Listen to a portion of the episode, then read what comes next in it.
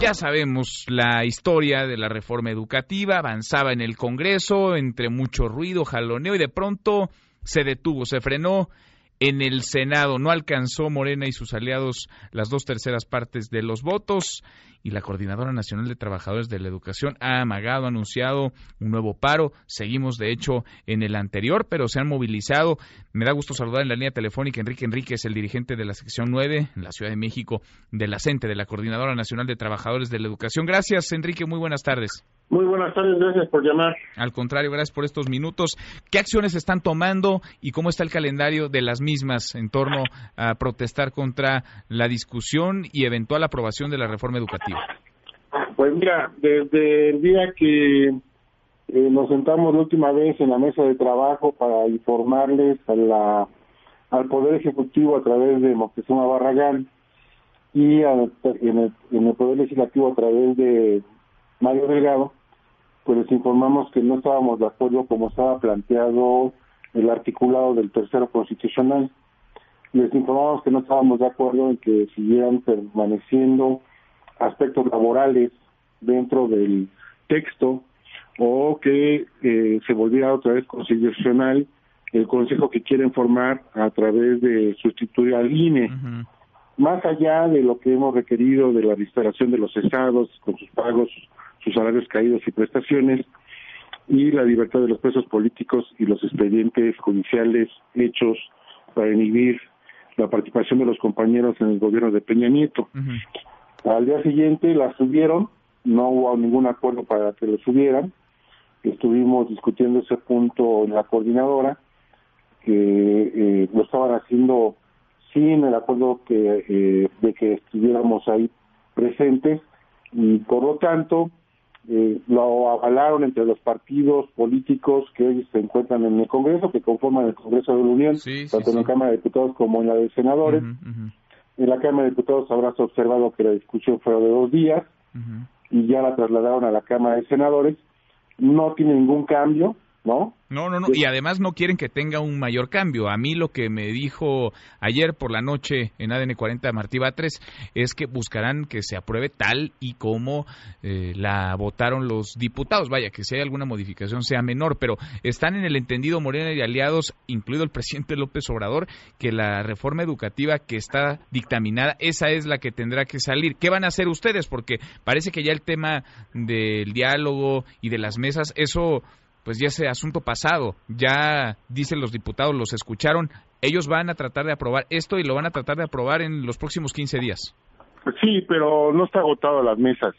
Es decir, la Coordinadora Nacional de Trabajadores de la Educación, la CENTE, nunca se ha negado a seguir en las mesas de trabajo ni a romper el diálogo.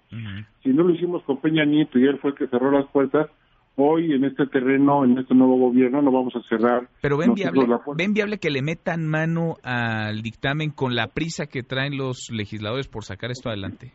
Primero deseamos que sí se le planteen los asuntos que ya pusimos en la mesa, como los que te acabo de mencionar, de que ya fundamentamos porque creemos que el concepto de admisión no debe de permanecer.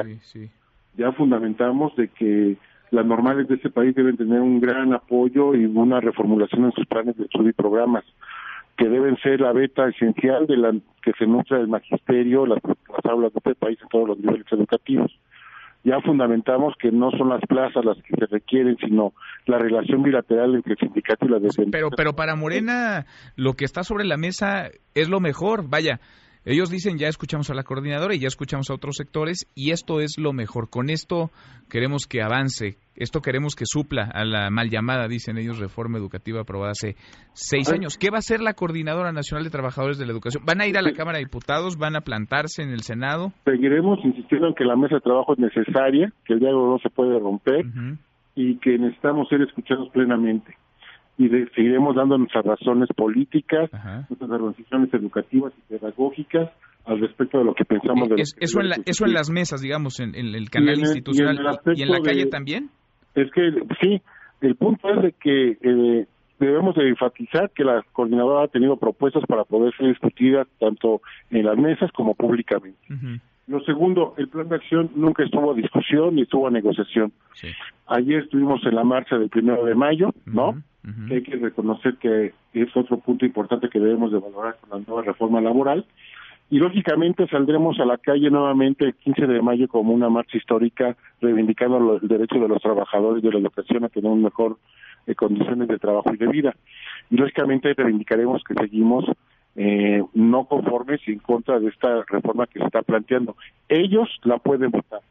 Ellos, con los partidos del PRI, el PAN y el PRD que formaron el Pacto por México y hoy quieren seguir manteniendo esa reforma laboral, pues lo votarán ellos. Nosotros no estaremos conformes y seguimos planteando, por eso digo, en el debate las razones adecuadas para poder transformar el tercero constitucional. No abandonaremos las mesas, iremos nuevamente a las leyes secundarias necesario y las marchas se, van a seguir. ¿Es posible que cerquen, que bloqueen la Cámara de Diputados? El plan de acción comprende marcha el 15 de mayo aquí en la Ciudad de México. Sale de la normal superior, lo que era la normal superior Metro San Cosme al Zócalo. Y después habrá acciones en los estados. Bueno, hasta ahí. ¿Bloqueos en la Cámara de Diputados, en el Senado? No, así como te lo digo, está hasta ahí ahorita. Hasta ahí, pero es una posibilidad. No se cierra, no se descarta tampoco. No, pero nos parece que el plan ya lo tienen ustedes plenamente conocido, como salió en el quinto congreso. bien. Es la marcha del 15 de mayo, desde la mañana.